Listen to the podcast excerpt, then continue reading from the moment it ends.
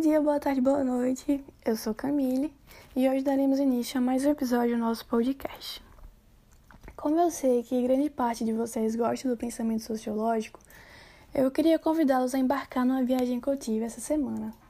Eu não sei se vocês lembram, mas em junho do ano passado, os integradores de aplicativo como Uber Eats, iFood, Rap, entre outros, fizeram uma greve nacional para reivindicar melhores condições de trabalho. E daí vejam só. Repare se vocês conseguem acompanhar minha linha de raciocínio, viu? Nessa reportagem, elaborei dois recortes que achei interessantíssimos. Até pouco tempo antes do início da greve, não havia uma interação mais profunda entre os integradores de aplicativo, no sentido organizacional da coisa, por assim dizer. Com isso, eu quis dizer que não havia um debate profundo sobre as condições de trabalho da classe, tampouco contestações, reivindicações, etc.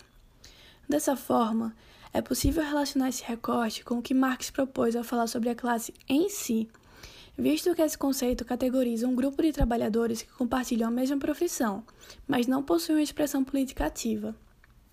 Todavia, como vimos anteriormente, quando eu falei um pouquinho sobre a reportagem, né, que me trouxe nessa linha de pensamentos aí, os integradores de aplicativo organizaram uma greve e aí a gente pensa, né? Ô Camille, mas você não tinha dito que não havia uma interação mais profunda entre eles, mulher? E como é que, como é que eles organizaram essa greve, então?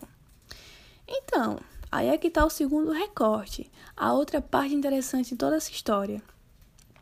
Acontece que eles começaram a interagir através das redes sociais, como WhatsApp, Facebook, etc. E a partir de então trouxeram uma série de contestações e reivindicações que buscam satisfazer os interesses e necessidades da classe.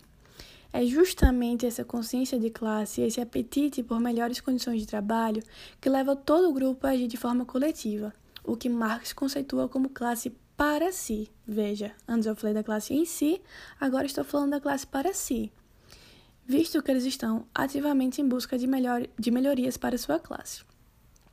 Viram só que doideira que é poder perceber o dinamismo da história e das movimentações sociais que estão presentes na contemporaneidade?